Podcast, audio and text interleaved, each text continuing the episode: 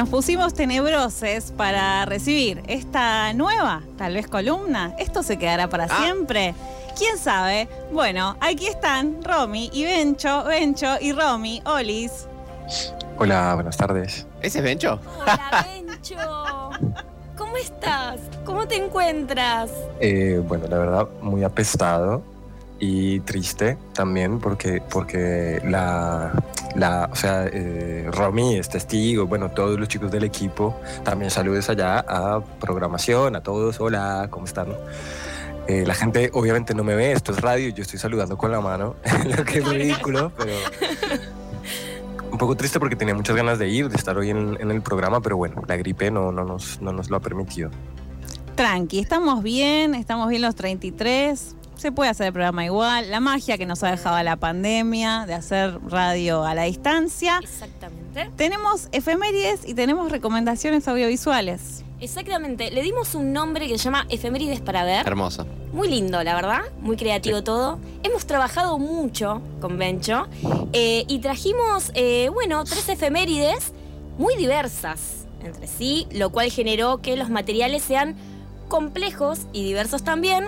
Así que, Bencho, no sé, ¿querés arrancar vos con la efeméride y luego completo con visionado?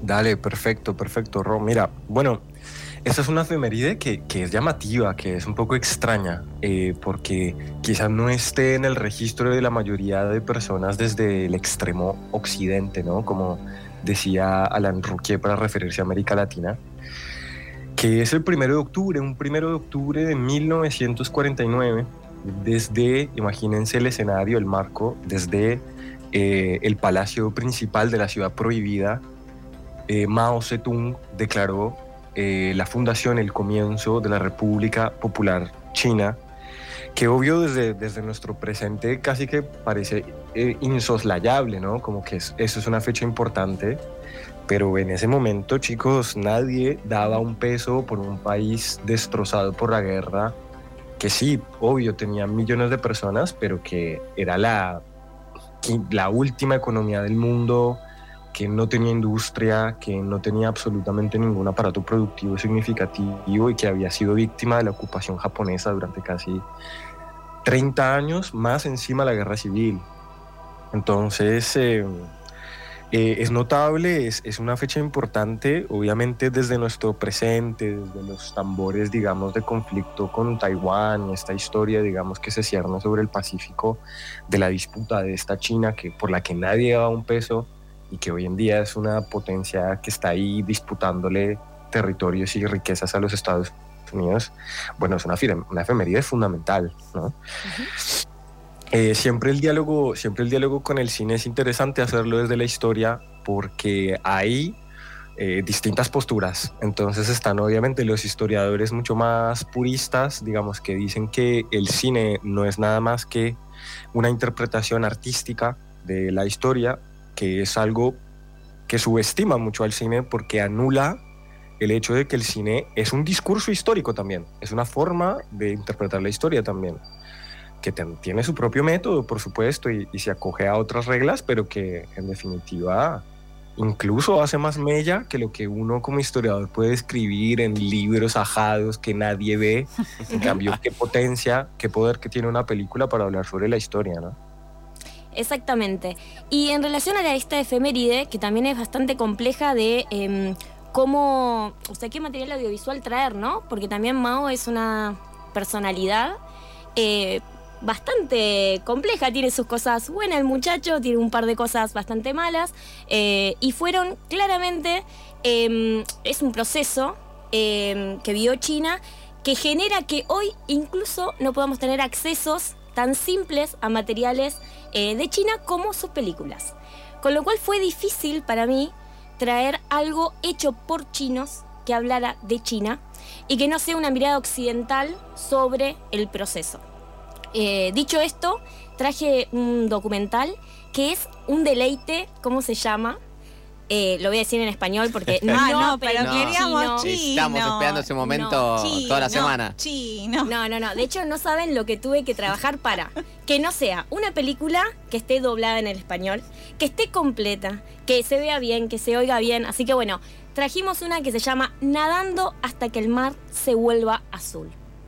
Así se Tomá llama mate. Este documental. Ojo, ojo que los chinos, los chinos son bien especiales para titular cosas, ¿eh? Fuera de joda, no, no es, eh, tienen una poesía bien particular para darle nombre a las cosas. Sí. Tal cual, tiene una poesía bastante particular y también hay que entender que el idioma se escribe, se lee de manera muy particular, con lo cual todo este título tan largo en Occidente, ellos son tres dibujitos, básicamente, muy simple y para nosotros fueron muchísimas letras, así que nadando hasta que el mar se vuelva azul, es un documental del 2020. Lo elegí porque, a ver, es eh, actual, eh, muestra una China actual eh, no quería caer en, lo, en el imperio, ¿no? Como en esto de las grandes arquitecturas, de los trajes. No, no, muestra la China de hoy, a la China rural, que de hecho Mao se inclinó mucho en la ruralidad para su régimen, de hecho para él el, el agente de cambio era eh, la China rural, no la China industrial. Eh, Campesinado, claro. Entonces me pareció interesante porque todos sus protagonistas vienen de las afueras de China, desde sus campos. Eh, lo podemos ver en Movie. Y otro detalle que no es menor es que las películas de China duran mucho. Son películas que duran entre 2 horas 30 y 2 horas 40 y tenemos la suerte de que esta dure solamente 112 minutos, con lo cual también es un material accesible para que aquellas miradas un poco inquietas o occidentales que se aburren muy rápido de todo. eh, Me gusta lo de miradas inquietas. Lo dijo así Sí. solapadamente, como dale, flaco, sentate a ver la peli. Tal cual. Y lo vamos a No, decir yo, también. yo creo que yo creo que sí, yo creo que ahí roba al punto en algo fundamental que tiene mucho que ver con el lenguaje justamente artístico de, de- de la China. Estos son pueblos que valoran profundamente la contemplación. No es eh, por eso, no es, digamos, no, no es casual que su cine, su fotografía en general sea con un nivel de minuciosidad, detalle, con, un con una atención bien particular por el gesto. Es Exactamente. algo bien particular, sí. Exactamente. De hecho, eh, esta película que es de un director de la sexta, se- eh, sexta generación, a ver, los chinos lo que hacen para hablar de cine es pensar en generaciones. ¿Cómo son esas generaciones? Tienen que ver con eh, cuándo egresaron de la escuela de Beijing. Así que eh, Xian Sang-ku, que es el director de la película, es de la sexta generación y usa como recursos en este documental primero la oralidad, el paso de boca en boca de testimonios y personajes que fueron parte de China desde los años 50 hasta la actualidad, con lo cual dan su visión de cómo vivieron eh, tanto la revolución china como eh, la revolución cultural, que es fundante en la película, eh, porque justamente se trata de que el director eh, realiza una convención de escritores. Los tres escritores que son protagonistas de esta película son de la misma tierra natal. Eh, y son tres escritores que no fueron elegidos aleatoriamente, sino que son prestigiosos hoy en la actualidad, forman parte de eh, la literatura más, más bestseller de, de China y que además los tres son de generaciones diferentes, uno es de 1952, uno, otro de 1960, el otro de 1970, y que cada uno tuvo que, a nivel personal, transitar el régimen de Mao y cuentan cómo eso afectó para bien y para mal en su profesión de escritores. A ver, son chinos hablando de China, con lo cual no son objetivos. La crítica hacia el régimen aún está muy eh, soslayada porque eh, hay un régimen muy fuerte. De hecho, las películas tienen que pasar por un comité, por lo cual no Sí. son totalmente libres. Eh, de hecho, las películas de Hollywood son eh, modificadas para que se puedan estrenar en China. Entonces, digamos, es una película que utiliza mucho el subtexto y mucho lo no dicho para decir y, de- y para que pueda ser lo más libre posible dentro de, esta, de este no decir, ¿no? De no ser tan como directo. Eh, los tres escritores que son protagonistas son Xian Pihua, Xu Wan y Lian On. Lian On es una mujer, lo cual festejo también que hayan participado a una mujer dentro de un régimen también que es muy eh, machista y una cultura que es muy machista. Le dieron voz a esta escritora.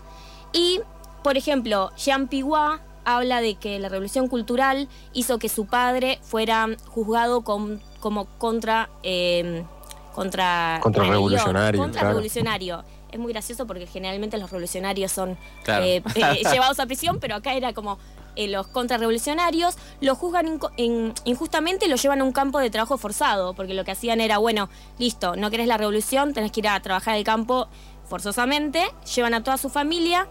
Y él durante mucho tiempo no tuvo acceso a la educación porque tenía el pasado de que su padre estaba en contra de la revolución según los, eh, los escritos del Estado, lo cual le llevó mucho sí. tiempo sacarse de, de encima ese estigma. Cuando lo logró, se volvió uno de los escritores más importantes de la China actual. Eh, Yu Huan eh, empieza su vocación con la literatura porque durante la Revolución Cultural eh, los libros eran censurados y le llegaban las cosas a la mitad. Él tenía entre 8 y 9 años y le llegaban libros que no tenían la carátula. Entonces no se sabían ni cómo se llamaban ni quiénes eran sus eh, autores. Eso lo hacían para evitar la persecución. Pero además, como se iban pasando de mano en mano y la cultura era algo muy preciado porque estaba en ese momento censurado, le iban arrancando a las personas las, las hojas. Entonces él recibía historias que no tenían inicio y no tenían final. Te Y lo llega del- un pedacito, claro. ahí. Claro, y lo del inicio para él no era un problema. El problema que lo frustraba mucho era que no tuvieran final. Entonces, de muy chiquito empezó a escribir los finales de esos libros que leía Claro. que no sabían cómo terminaban. Ah, acordemos, acordemos que, o sea, eh, justo en ese punto, eh, además, para que, para que ente- nos entendamos todos, lo, lo que le llegaba a estos personajes era la, a lo que le llegaba a este escritor en particular, eran las grandes piezas de la literatura occidental, desde Balzac, Dostoyevsky y todo, sin nombre y eh, sin pedazos. Entonces era un hombre que jugaba a terminar, a escribir las grandes piezas de la literatura. Tal cual. Imagínense una escuela. Una gran escuela antes, antes de llegar a la universidad, una gran escuela con sus 8 o 9 años.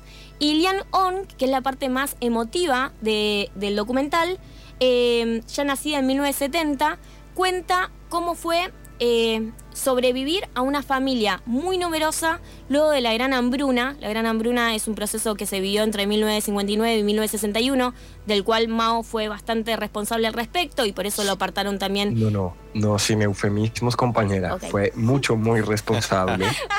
Fue el voluntarismo, fue el voluntarismo de Mao por hacer un salto industrial en una China que no tenía industria casi de ningún tipo, La que forzó a una enorme masa de campesinos a trabajar en industrias de muy baja productividad con el propósito de, de supuestamente superar a Inglaterra y a Estados Unidos en sus resultados produ- eh, de producción industrial, de acero, de piezas eh, mecánicas, etcétera, con una muy baja composición de capital y por lo tanto con una cantidad de trabajo a destajo brutal que sacó a millones de personas del campo y que los sometió a largo plazo al hambre porque no se cumplían las cuotas de producción agrícola mínimas para la vida en el país.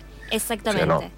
El Eh, camarada Mao ahí eh, es, es responsable Es de cabo a rabo. responsable. Eh, justamente en la película, eh, lo que quería decir con esto era, es que mm, cuentan las historias las personas desde su punto de vista, de lo que le pasó en cada familia. Sin embargo, no dan estos datos históricos, pero uno puede entrelazar y decir, ah, claro, 1970 era la hija menor de una familia de cinco hermanas que estaba transitando eh, el periodo de hambruna eh, en, China y cómo iba a llegar esta persona a ser eh, una gran escritora. Bueno, a costo de esfuerzo, ¿no? También es una película que habla de una China transformadora, de un pueblo que se reinventa constantemente, con mucha resiliencia. Es súper agradable de ver, tiene una fotografía muy, muy linda. Eh, los incito a que lo vean, son 18 episodios muy pequeños o unidades temáticas o estéticas eh, que van por la vida de estos tres escritores y este director de manera muy agradable y muy lúdica cuenta la historia de su país del año 1950 a la actualidad, nadando hasta que el mar se vuelva azul en Movie. Muy bien, bueno, pasamos la fase 1 de esta nueva columna. Nos vamos a ir a escuchar un tema para que asimilen todo lo que hemos hablado recién.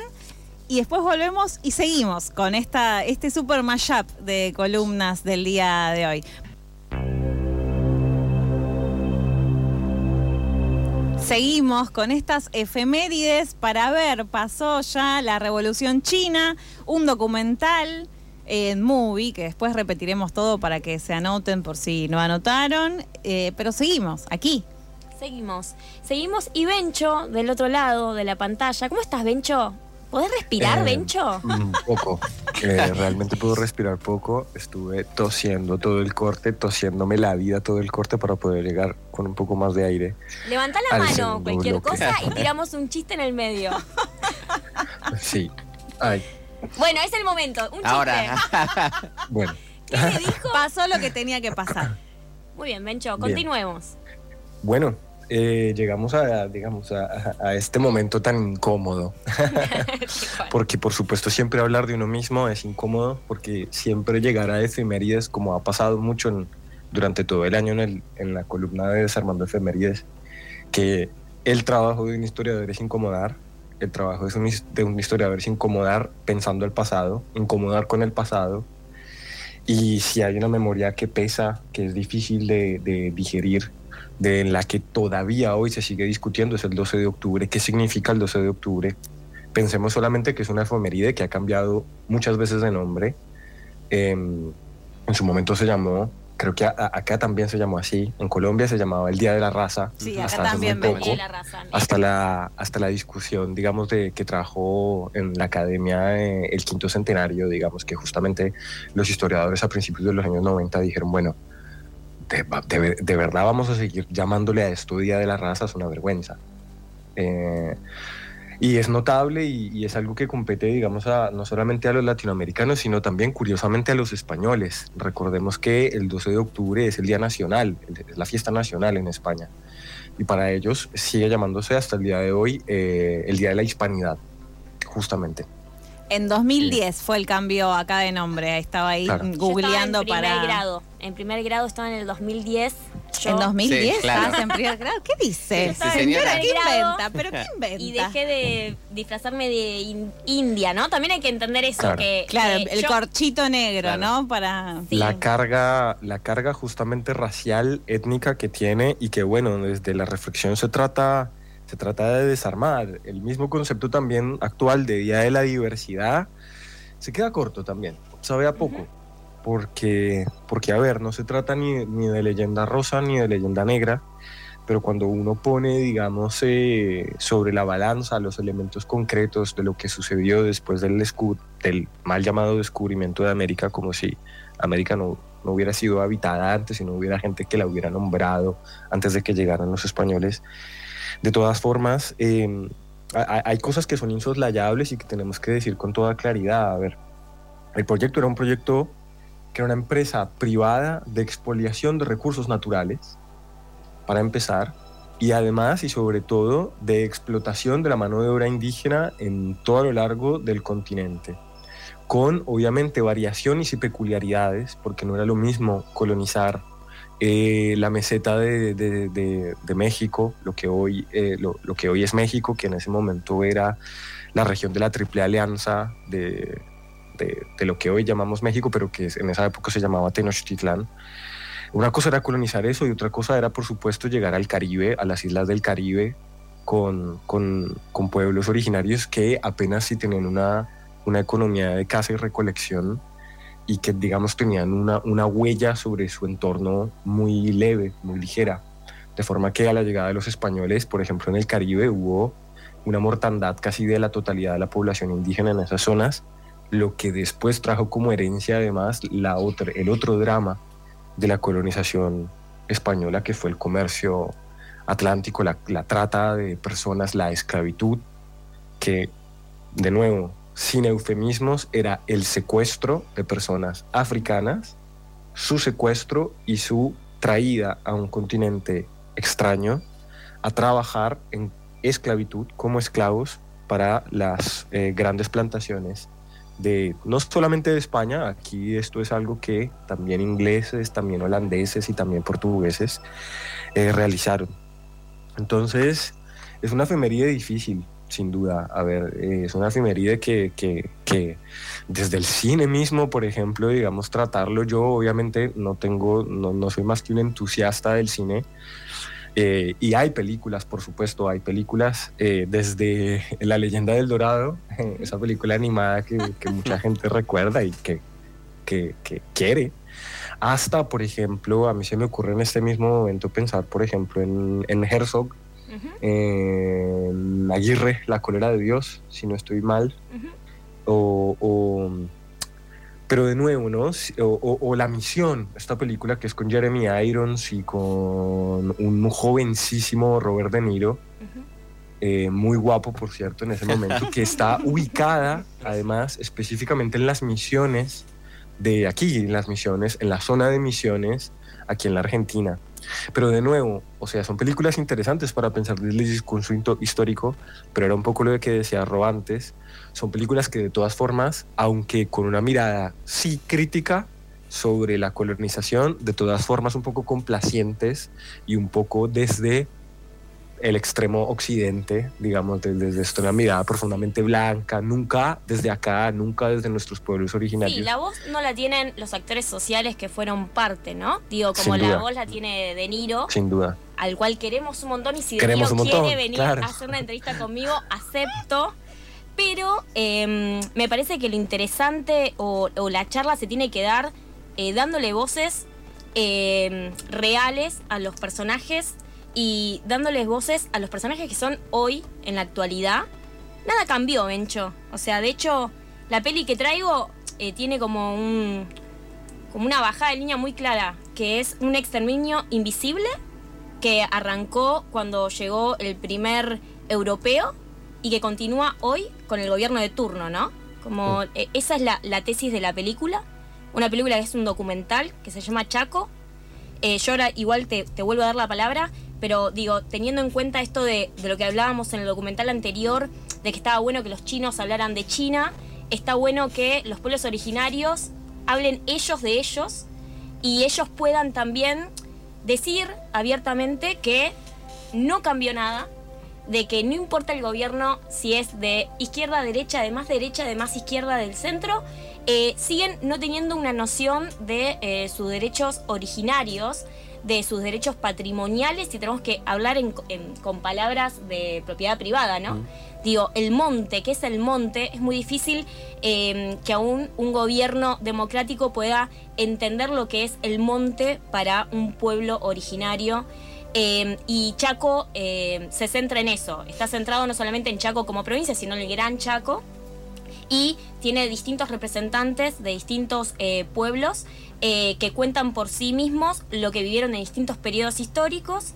De hecho, la película tiene algo, a mi criterio, muy acertado. No quiero decir la palabra bello, sino que es acertado, que es que está hablada en Kwon, Wichi, Pilagá y un montón de otras lenguas. O sea, y, y español. Tipo, como última instancia. Ah, ok, sí. Y también en algunos casos en español, pero sino que está toda eh, subtitulada. Y eso está muy bueno porque es una película de tres directores argentinos, eh, tres contemporáneos. Uno es Nachito Ragone, que estuvo eh, con nosotros haciendo una entrevista. Ulises de la Orden, que es el señor de las películas sobre naturaleza y pueblos originarios. Y Juan Fernández Gauer. Y son pibes de nuestras edades que, bueno, deciden hacer un documental. No, de nuestras edades reales, Nachito tiene nuestras edades, Ulises ya no. Eh, eligen hacer un documental dándole la voz al que necesita contar algo en esta oportunidad. Em, ya que estoy en esto, quiero dar la información para que quede bien como en las cabezas de los oyentes. Está liberada, está en Vimeo, aplausos para eso. Vamos. Vamos. Vamos. Es todo lo que queremos. Hasta de pagar plataformas. Chaco es múltiple eh, premiada, ganó en todas partes del mundo un montón de premios. Em, eh, es, fue nombrada por el Congreso de la Nación Patrimonio Cultural. Esta película se da en los colegios. Es una película urgente y necesaria. Eh, dura 80 minutos, es del 2017 y no cambió nada. O sea, y del 2017 acá no cambió nada. Y otra cosa linda que tiene esta película es que es parte de sí una plataforma que no es gratuita, pero que es latinoamericana y está bueno también apoyar, que se llama Quinoa TV, hermoso nombre por cierto, eh, que tiene justamente contenidos relacionados con la naturaleza y los pueblos originarios. Dicho esto, que es la recomendación de una para ver dentro de las efemérides, te devuelvo eh, la voz, eh, Benchito, pero quería agarrarme como esto de De Niro para que quede bien claro qué tipo de material queríamos hoy presentarle a los oyentes. Sí, sin duda, absolutamente. a ver, eh, eh, siempre, digamos, el desafío desde el momento uno en el que con Ro empezamos a encarar la preparación de, la columna mixta, de esta fusión de poderes, fue justamente enfocarnos de este modo, encararlo de este modo. Mm, sería, por supuesto, muy fácil ir a, a, analizar, a alabar o a criticar igualmente películas que ya todo el mundo vio y que reflejan de algún modo la experiencia de la colonización. Ahora pensaba en otras así famosas y por ejemplo hay una que es eh, que pasó un poco sin pena ni gloria en los noventas justamente para el quinto centenario que es con eh, Gerard Depardieu que es Gerard Depardieu haciendo de, Cristóbal Colón. Y es muy gracioso porque toda la película ocurre en España. Lo que es bastante claro, digamos, deja bastante claro todavía cómo se sigue mirando este tema y lo que se centra es en el problema de Colón intentando convencer a los reyes católicos para que le financiaran la empresa. El en el o sea, después en, la voz, digamos, la aparición de, los pueblos originarios en el Caribe es completamente, eh, digamos, en el layout, casi como mobiliario de la película. Em, yo eh, recomendaría, quería meter cuña, digamos, eh, porque he visto que soy la cuota exótica y colombiana del panel. Eh, quería recomendar eh, muy fervorosamente eh, las películas de un realizador colombiano que se llama Ciro Guerra.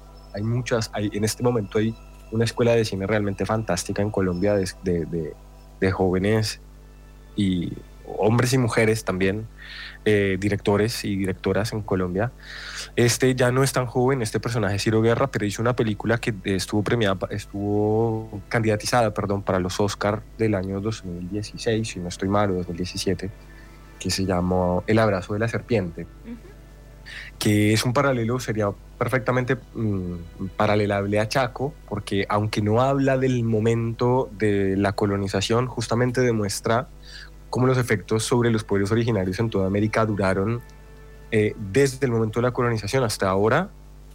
Em, y, y, es una película que ocurre en la cauchería en los años 30 en Colombia, que está realizada con, con una belleza fotográfica notable y con una elección un poco peculiar del director, que era hacer, grabar una película en el medio del Amazonas en blanco y negro. Es muy bella la película. Estuvo, fue parte del Festival de Mar del Plata y le fue muy bien. Así que es una gran recomendación el abrazo de la serpiente. Es muy bueno. Bueno, nos queda un tópico por abordar entonces en estas efemérides para ver. El preferido, el más divertido, el que menos, bueno, muerte tiene.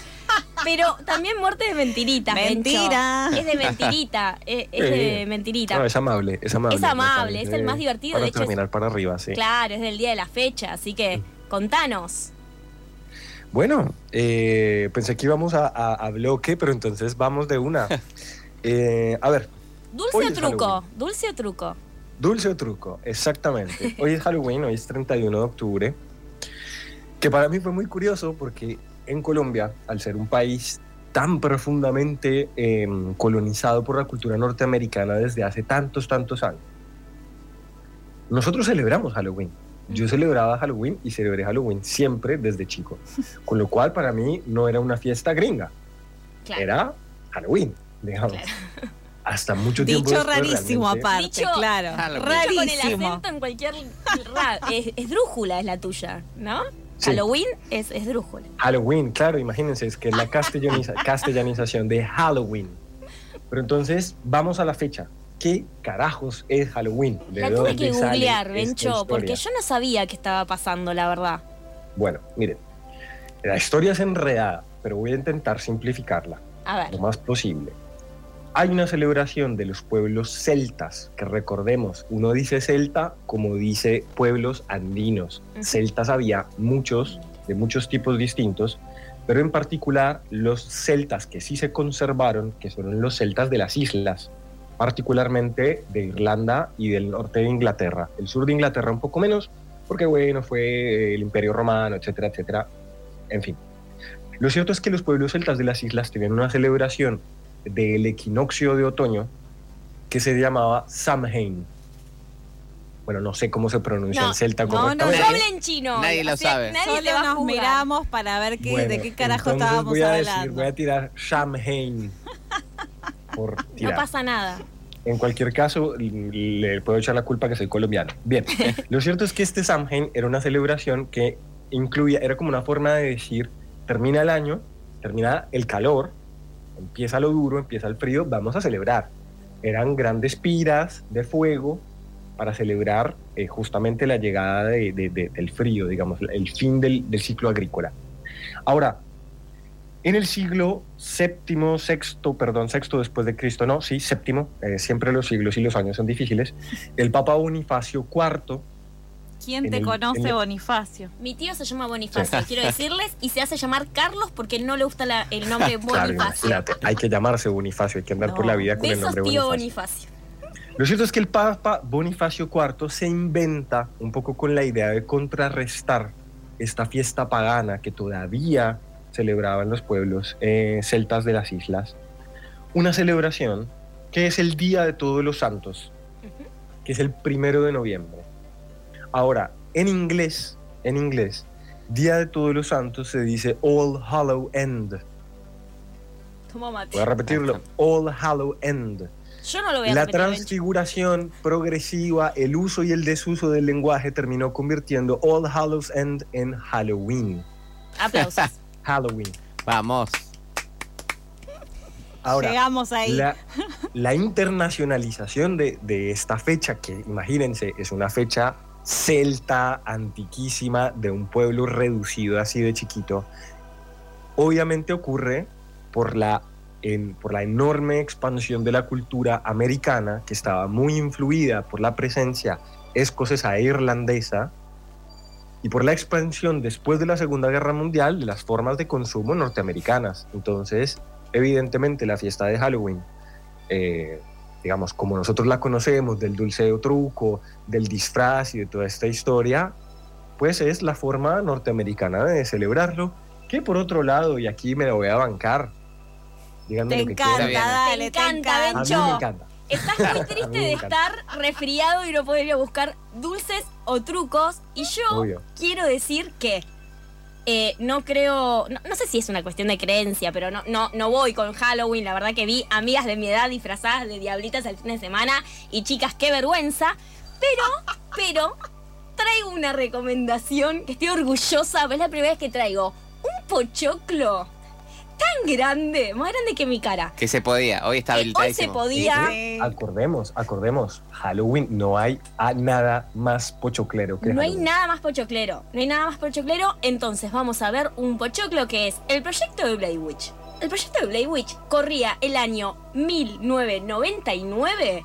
Cuando el internet estaba naciendo, cuando éramos niñes de pecho y no sabíamos qué era el MCN, bueno, ahí apareció una película rodada en 16 milímetros y en High 8, que eran tres loquitos, tres adolescentes estudiantes de cine que iban a- al bosque a ver qué pasaba con un supuesto mito de una bruja de Blade Witch que supuestamente an- andaba matando gente, que supuestamente desaparecía. Muchos supuestos, verdad. Todo claro, y estos tres pibes, como todas las películas yankees, no creían, era, "Oh, no nos va a pasar Sí. nada. ¿Y qué pasa? Pasa de todo, pero pasa de la mejor manera, y acá es donde quiero aplaudir esta película porque usa recursos que antes de este film no existían en las películas de terror. O sea, era como, ¿qué? ¿Selfie? ¿Cómo? Los eh, actores tuvieron que agarrar la cámara y durante exactamente ocho días estuvieron en un bosque filmándose entre sí. Pues así fue, así le hicieron. Eh, dos estudiantes de cine llamaron a tres amigues, podías vos ser Sí. uno no, tincho. creo, no creo que sea y dijeron, che, vamos a hacer una peli entre amigues, venite, te doy una camarita Yendo. Vengan, no va a pasar nada. Y el productor, que no era estudiante de cine, que era un señor que había sido parte del ejército, le dijo, mira, hagamos una cosa. Metamos estos tres actores, le damos una camarita, pero vamos a asustarlos durante ocho días. Y vamos a hacerles creer que realmente esta bruja existe. Y así se filmó la película. Eso fue la realidad de la película. La película es una locura. En, la, la historia dura seis días en la historia de la película. Y los chicos estuvieron ocho haciéndola. O sea, es una película que se hizo en ocho Claro. días. Nada. Los actores no dormían, los actores realmente lloraban, no comían, le sacaban la comida para que tuvieran hambre y estuvieran más como susceptibles. Y resulta que cuando terminaron todo esto y se la pusieron a filmar, perdón, a editar, dijeron, che, esto quedó bueno. Y resulta que el Festival de Cannes le dicen, che, esto está bueno. Y se estrena en Ca- en Cannes y ahí arranca en la trayectoria de esta película que dijeron, bueno, ya que empieza el internet y que la gente medio está al pedo en la casa, vamos a hacer un blog diciendo que estos tres personajes, que tenían los nombres reales de los actores, se perdieron y los estamos buscando. Un año antes del estreno sacaron un blog buscando a los tres actores reales y la gente se confundía, iba al cine y no entendían si era real, si era mentira o qué pasaba. Y eso hizo que este proyecto que se hizo con 60 mil dólares ganara 141 mil millones de pesos y es la película de terror más taquillera de la historia de Hollywood. Así Y ojo, que que cuando hablamos de terror, hablamos de taquillas que altísimas. Es que en costo-beneficio es la más taquillera. O sea, hubo Claro. otras que ganaron más dinero, pero se hicieron con más dinero. A costo-beneficio, el proyecto de Blair Witch es la más ganadora de la Se hizo con historia. 60 mil pesos, voy a decir. Con 60 mil pesos del uno al uno en ese momento. Exactamente. Bueno, ha sido un éxito esta columna de efemérides para ver. Ya este año no creo que se repita, pero el que viene, bueno, quién quién, lo sabe? sabe, ¿no?